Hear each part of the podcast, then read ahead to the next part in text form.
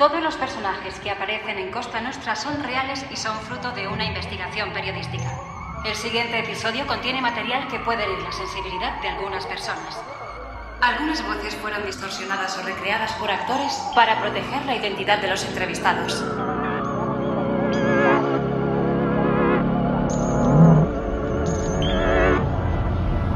Había una vez dos italianos que vivían desde hacía mucho tiempo en la Costa del Sol. Uno llegó para hacer negocios, cuando Marbella no era más que un pueblo de pescadores y paredes blancas. El otro llegó huyendo de la justicia italiana, acusado de varios asesinatos. El primero decía que era medio ángel y al segundo le daban miedo la noche y los diablos. Esta historia podría empezar así, como si fuera un cuento. O podría empezar con un refrán, uno que siempre me ha gustado. Más sabe el diablo por viejo que por diablo. Mis años y mis viajes como reportero de guerra me han enseñado que muchas veces el silencio revela más que las palabras. Es el caso de uno de estos dos italianos de los que he hablado. Lleva casi medio siglo viviendo en la Costa del Sol y cuando le pregunto si es mafioso, pasa esto. A veces unos segundos de silencio bastan para definir a un personaje. No soy un ángel, ni tampoco un diablo. El otro italiano con el que me voy a encontrar en este viaje por el lado oscuro de la Costa del Sol también conoce muy de cerca a los diablos. Cada noche, cuando se mete en la cama, le visitan y le susurran al oído. A veces deseo la muerte. Ahora la noche ya empieza en mi cabeza. Ya saltan los, los diablos. Este italiano se gana la vida en Marbella, en concreto en Puerto Banús, un microuniverso de lujo que visitan cada año 5 millones de personas. Aunque el trabajo de este napolitano delgado y vestido con ropa barata tiene poca relación con el glamour. Los auténticos mafiosos no llevan coches deslumbrantes ni cicatrices en el rostro, ni les acompaña la música del padrino cuando caminan. Y sin embargo, la realidad puede ser mucho más fascinante y más aterradora que una película. Esta es una historia protagonizada por ángeles y por diablos. Una historia sobre los pioneros del crimen organizado en la Costa del Sol, italianos que trajeron a España sus familias y sus negocios, su poder y su dinero, y sus códigos de honor. Después de muchos meses de investigación, finalmente nuestra primera cita es con alguien que ha vivido en primera fila la evolución de la mafia italiana en la Costa del Sol. Y si no, solo hay que preguntarse por qué necesita esos segundos de silencio antes de responder si es un mafioso. No, sé si me considero un mafioso. ¿eh?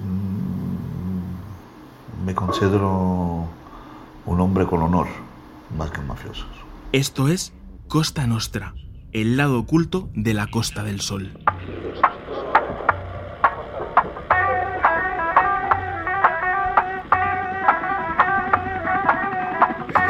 Estás escuchando Costa Nostra, un podcast original de Amazon Music.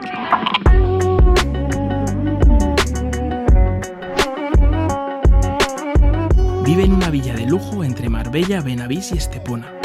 Para hacernos una idea del nivel de vida de este pequeño valle rodeado de montañas y de agua, cerca de estas fincas Lady Di encontró un rincón al que escaparse después de su divorcio.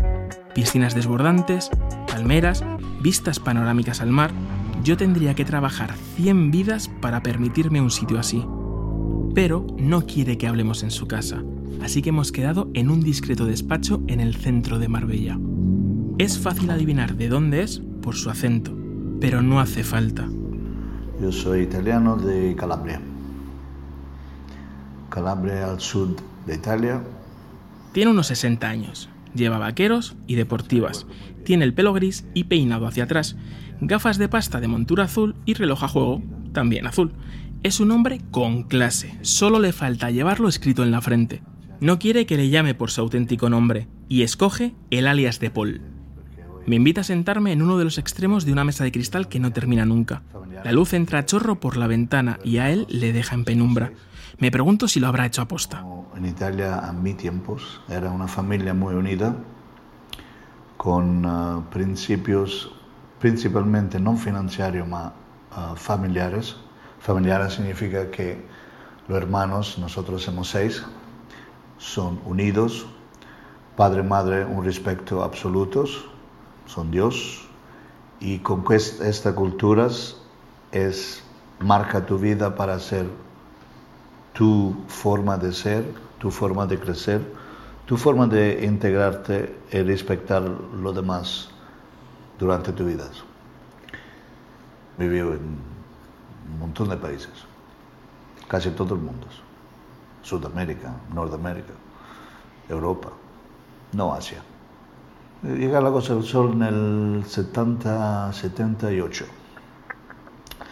Sí, recuerdo que era como lo veo en las películas, muy típico, muy tradicional, tipo este. Yo llegué a Estepona, primera vez, que es una ciudad muy típica, mm, andaluz, con todos los flores, el blanco, muy, todo muy bien cuidados de los jardines, contrario de Italia, que es un caos.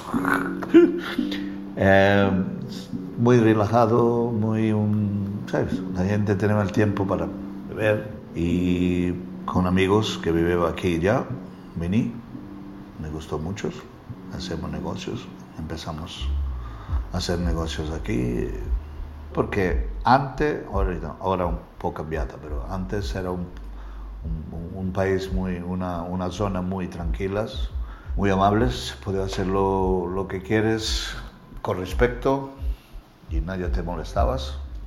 Sol, cerca de Italia, cerca de Inglaterra, son en dos horas tu viaje donde tú quieres. De allora, sigo aquí. Desde los 80, la ñandreta calabresa, la camorra napolitana y la cosa nostra siciliana han fijado sus bases en villas millonarias de la costa andaluza. El escritor Roberto Saviano, que lleva dos décadas amenazado por la camorra, asegura en su libro 000 que la propia camorra y otras organizaciones estaban detrás de buena parte del dinero invertido en el boom inmobiliario del sur de España. En otro libro, Mafia Sport, el presidente de la Comisión Parlamentaria Antimafia Italiana, Francesco Forgione, afirma que más de 3 kilómetros de la Costa del Sol se han urbanizado con dinero procedente de Italia. Tal vez por eso, Paul se define a sí mismo como un hombre de negocios. Yo me levanto, trabajo como en todo el mundo, mi yo hago muchas cosas legales, negocios, eh, cosas, muchas. Ahora me dedico más a, a, aconsejar gente. No es que he aprendido en la Costa del Sol. Uh, yo vengo de un sitios en Italia que tienen que convivir, porque en, en, en algunas partes de Italia, especialmente el sur de Italia, es muy difícil no convivir con estos. Es imposible eso. Yo no soy un matón, yo soy más de comunicación, del, comercial, del, porque dentro de la mafia, la mafia no es solamente matar a la gente, es, la mafia es, ha empezado principalmente financieramente, con emprendedor, con uh, pagar para construir un edificio. Paul se refiere a un negocio donde el poder no te lo da el dinero, sino el respeto aunque ese respeto a menudo se parezca demasiado al miedo. El poder no es dinero, amén, dinero también. Uh, hoy hay una corrupción que está cambiando, tiene mucha corrupción, pero no solo en la Costa del Sol, todo el mundo. Tiene político, juez. La policía hace su trabajo, no todos, pero hacen su trabajo.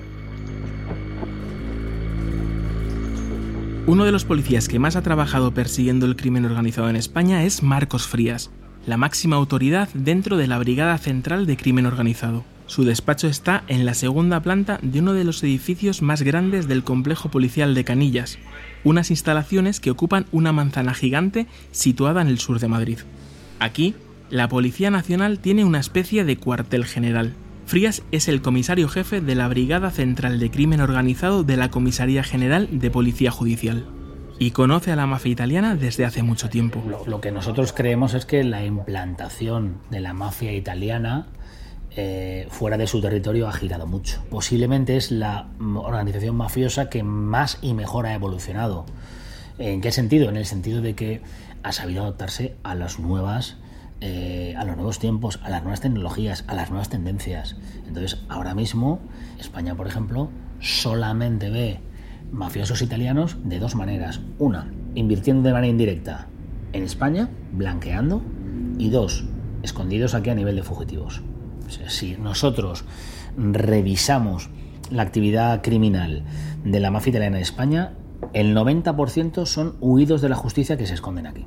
Para explorar los orígenes del mito tenemos que viajar unos cuantos años atrás en el tiempo, hasta los años 60, cuando llegan a la Costa del Sol los primeros mafiosos italianos, y así empiezan a florecer los hoteles, las villas y las grandes urbanizaciones. El comisario Marcos Frías se conoce bien esta página de la historia. Eh, ¿Cuáles son las, redes criminales que en aquellos tiempos tenían capacidad para, de alguna manera, establecer líneas eh, a nivel internacional? Pues la mafia italiana. Y, como contraposición a la mafia italiana, los irlandeses que se encontraban muy cómodos en la Costa del Sol, porque tienen, eh, tienen allí una cantidad de población jubilada, retirada, que está allí, esas organizaciones, especialmente las italianas y las irlandesas, como digo, intentaban de ser autónomas totalmente. Tener sus proveedores donde fuera y tener sus clientes donde fuera. Y utilizaban a la Costa del Sol como base, pero entre ellos no entran en competencia. No entran en competencia porque tienen sus propias infraestructuras que son respetadas por unos y por otros. En este caso, la Costa del Sol, estamos hablando de la Costa del Sol, eh, viene dada porque no se quiere compartir ni el espacio, ni las infraestructuras, ni la logística que tiene cada organización. Cada organización ha creado su red y su trama con mayor o menor afectación al territorio, pero es suya. Entonces, mientras no hubiera un choque entre estas organizaciones, había cierta tranquilidad. A la par de eso, bueno, pues hay un desarrollo, mm, podríamos decir, urbanístico mm, muy claro o muy definido en esa zona, muy auténtico, muy distinto a otras zonas, muy atractivo. Esta parte de la historia se resume en tres pasos. 1. El blanqueo va llenando de escenarios lujosos la Costa del Sol. 2. El lujo atrae a la gente con pasta. Y 3. La Costa del Sol se convierte en un ecosistema perfecto para que los mafiosos pasen desapercibidos. Tenemos zonas aledañas también como Puerto Banús, etcétera, que atraen también pues mucha gente de la farándula y mucho mucho rico sobre o detrás de los cuales estas organizaciones pueden vivir bien, porque al final eh, el, mafioso que tiene mucho dinero lo que quiere es vivir bien, lógicamente, no vivir escondido. No se vive igual de bien, lógicamente, en Nápoles, donde todo el mundo te conoce, a vivir en Puerto Banús, donde puedes tener un chalet de los que tiene el, el tipo más rico que pueda vivir allí y nadie sabe quién eres. ¿Por qué? Porque nosotros lo que queremos es que la mafia realmente italiana, donde está bien asentada y bien aferrada, es en Italia, lógicamente. A partir de ahí, ¿qué ha aprendido? Ha aprendido que eh, fuera de su territorio, cuanto menos ruido haga, mejor. Y al final de lo que tratan simplemente es de pasar desapercibidos en, España, estamos hablando de España, y lo único que ponen, pues, tienen ciertos emisores aquí que lo que hacen es buscar oportunidades de negocio simplemente de blanqueo, de inversión. Es decir, no ha desaparecido la mafia italiana, pero se ha reacomodado y se ha condicionado los tiempos a los que, en los que ahora mismo nos encontramos, de manera muy inteligente. Así que las dos características del buen criminal moderno serían pasar desapercibido y adaptarse a los tiempos. Nada de machos alfa que van a 200 por hora en su descapotable mientras disparan su AK-47. El nuevo criminal debe ser discreto y sobre todo trabajarse los contactos. No, o sea, lo que nosotros entendemos y vemos es que eh, ciertas personas en ciertos puestos, en ciertas posiciones, aunque no lo parezcan, pueden tener mm, una doble actividad. Es decir, hay que tener siempre la mente muy abierta porque evidentemente el mafioso al que tú ves bajándose de un Lamborghini Urus en, Puerto Banús, pues vamos, lleno de tatuajes y rapado hasta arriba, eso ya lo, eso ya lo identifico. mi abuela ya sabe que es un malo. Pero no, estamos yendo eh, al notario, estamos yendo al banquero, estamos yendo al policía, estamos yendo, yendo al juez, estamos yendo al fiscal, es decir, cuidado, ¿vale? Es decir, que dentro de, dentro de la actividad eh, criminal, una de las eh, labores más inteligentes que se están haciendo por estas organizaciones es abrir esas vías, ¿vale? tener esos contactos en todos los sitios, tener contactos en la policía, tener contactos en aduana, tener contactos en el puerto, tener contactos en el ayuntamiento, tener contactos en los bancos, en los notarios, en los jueces, o sea, en los juzgados, en las... Ese es su trabajo realmente. Ese, ese, trabajo lo que hace es facilitar el desembarco de toda la logística que alguien necesita para moverse con seguridad. ¿vale? Y ese es el trabajo que hoy en día realmente tiene importancia. El titular sería este. Los grandes capos de las mafias italianas, británicas, suecas, albanesas, holandesas, colombianas o paraguayas son los que menos llaman la atención. El fiscal antidroga de Málaga, Fernando Ventabol, tiene claro cuál es el retrato de este vecino perfecto. El capo de droga que, se mueve por aquí suele ser un señor con una, con una vida social de muy alto nivel, con unas relaciones buenísimas, que juega al golf, que va a los restaurantes grandes, que todos los camareros le conocen y le sirven porque suelen dar buenas propinas. O sea, son personas que pasan desapercibidas, pero precisamente pasan desapercibidas porque hacen un nivel de vida de persona con medios, pero dentro de lo que cabe, vamos a decir, con, como si fuera un buen em, un empresario grande, no un señor que va tirando los billetes por las ventanillas de los coches ni nada de eso. Evidentemente, la discreción es fundamental para esto. Si quieres estar arriba, sobre todo, vas a dormir a la cúspide y, vas, y, teóricamente va a ser medio más difícil que vayan por ti. Pues porque la policía a lo mejor no te detecta. O sea, normalmente cuando uno va a estar, eh, como le he dicho antes, una cosa muy típica del, del traficante es que, que, que, lo sepa todo el mundo, el alarde social. Entonces, si tú eres una persona discreta, pues a lo mejor una vez que ya empiezas a investigar a terceros, pueden llegar a ti. Curiosamente, Paul, nuestro entre hombre de negocios italiano, está totalmente de acuerdo con el fiscal antidroga de Málaga. El verdadero criminal moderno es alguien que se esfuerza en pasar desapercibido. Ha reducido. Si antes conducía un Bentley, ahora conduce un coche de alquiler, un Volkswagen Golf. Porque un criminal verdadero es el más, el mejor ciudadano obediente de la tierra. Que si no, no eres un criminal verdad. Uno que, que conduce a 300 al hora, eh, hace el prepotentes, eh, no, uh, no se protege y abusa a la gente, este es un idiota, no es un criminal.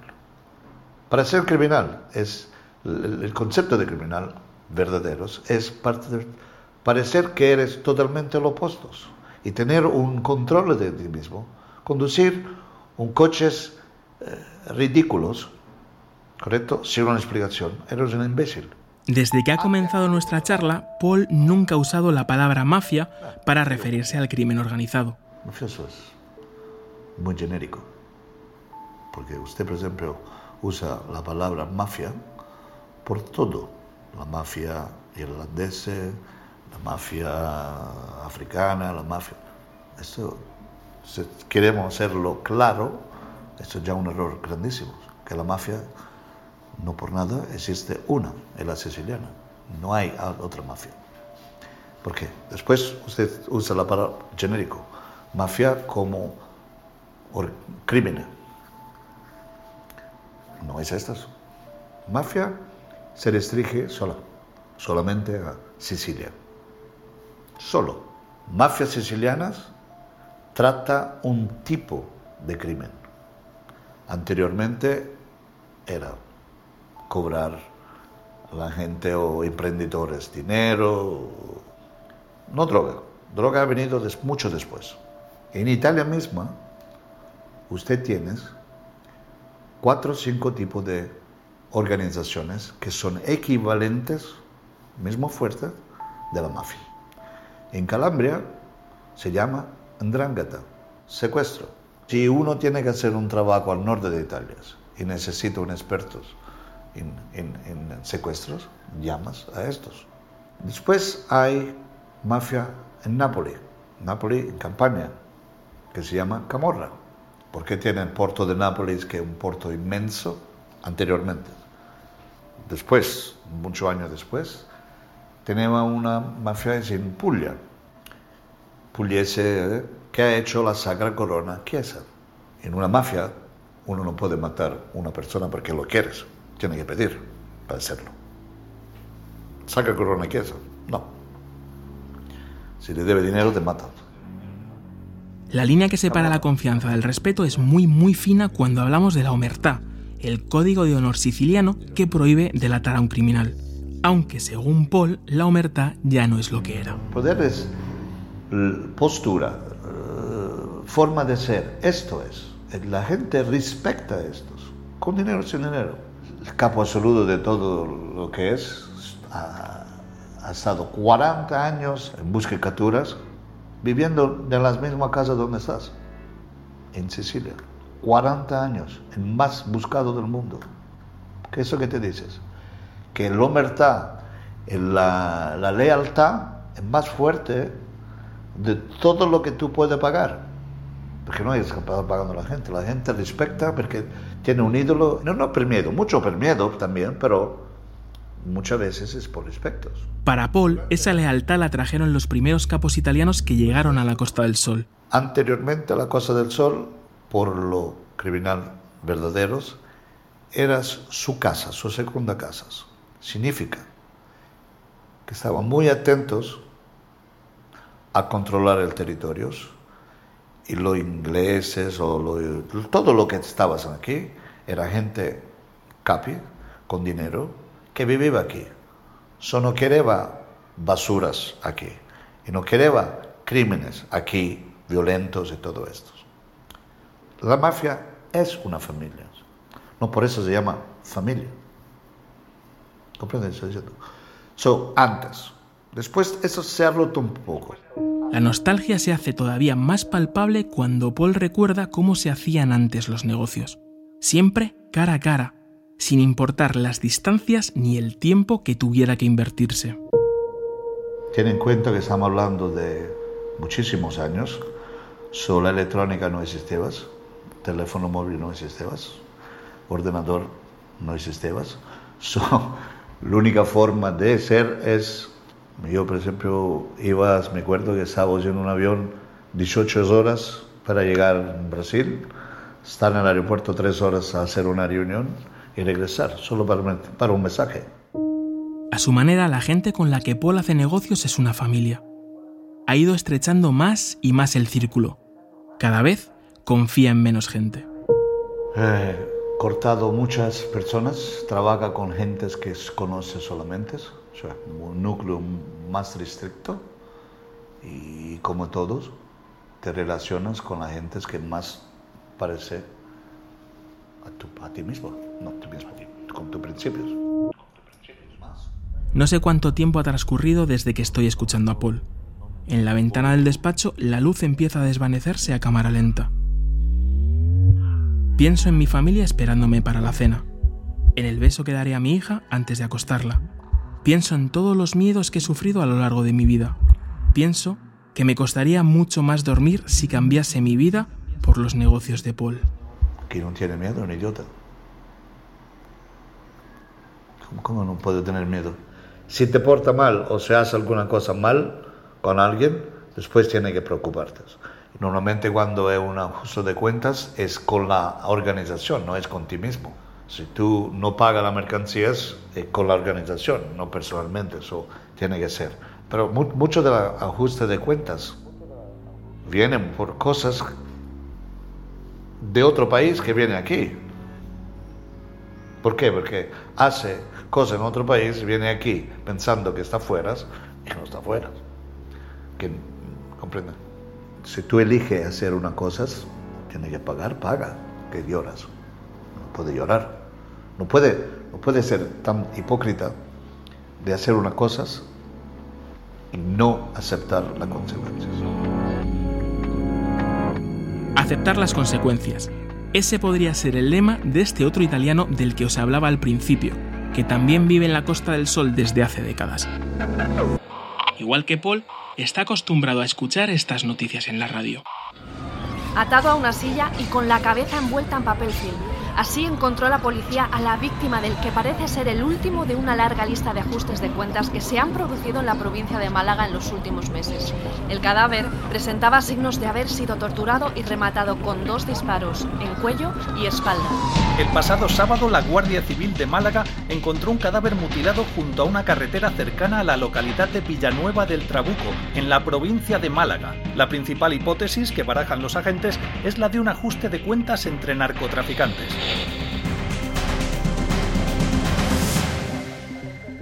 Tampoco diré su nombre. No me quiso asegurar si fue su familia la que le puso a este lugar el sobrenombre de Costa Nostra.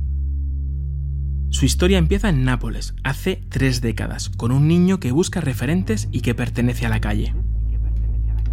Era muy difícil. Yo terminé los estudios. No hice la universidad, solo la escuela obligatoria. Y a raíz de allí ya estuve en la calle. En mi barrio estaba prohibido vender droga, por eso hubo un conflicto también entre grupos.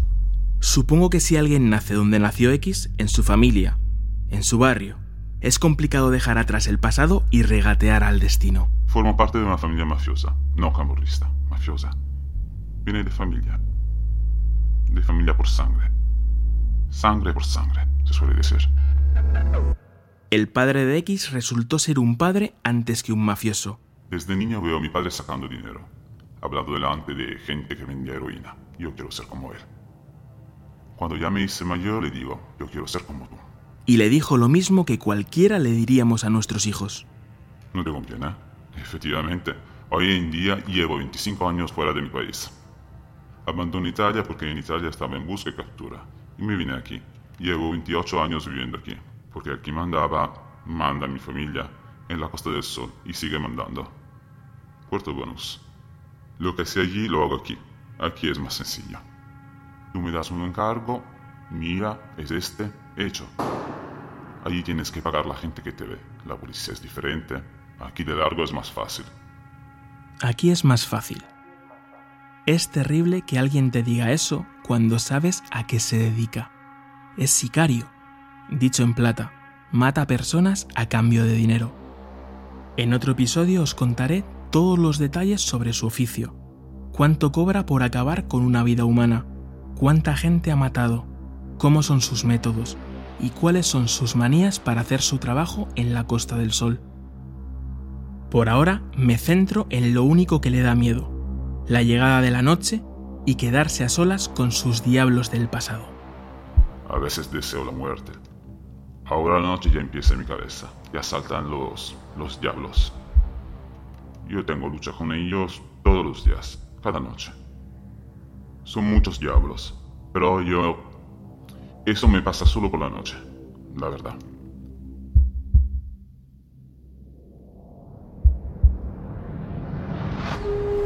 La noche ha terminado y los diablos han desaparecido.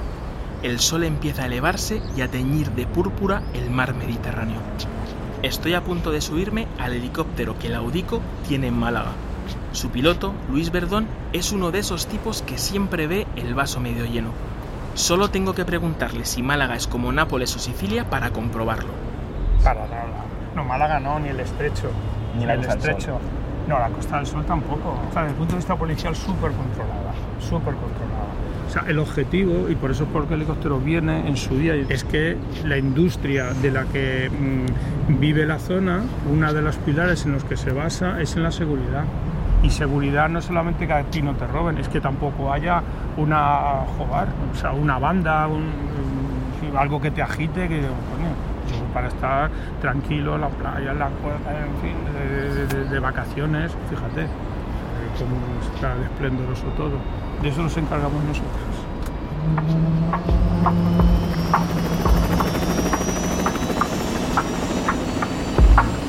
Por un momento, el sonido de las hélices del helicóptero se mezcla con alguna de las frases que siguen dando vueltas por mi mente.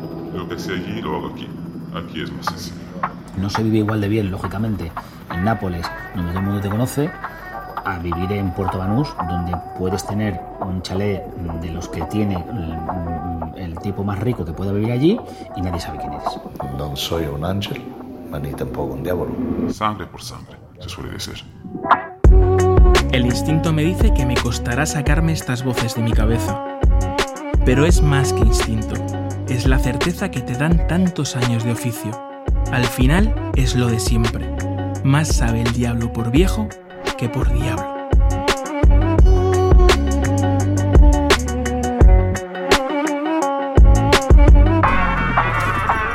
Has escuchado Costa Nostra, un podcast original de Amazon Music producido por La Maldita. Asegúrate de seguirnos para escuchar los nuevos episodios. Presentador Antonio Pampliega. Director Pedro García Campos. Diseño de sonido Teo Rodríguez. Coordinadora de producción de La Maldita Melissa Olmedo. Camila Sher para Amazon Music. Producción ejecutiva para Amazon Music y Wondery, Jessica Radburn y Marshall Lewy. Producción ejecutiva de La Maldita, Juan Pablo Abait y Lucas Mirbois.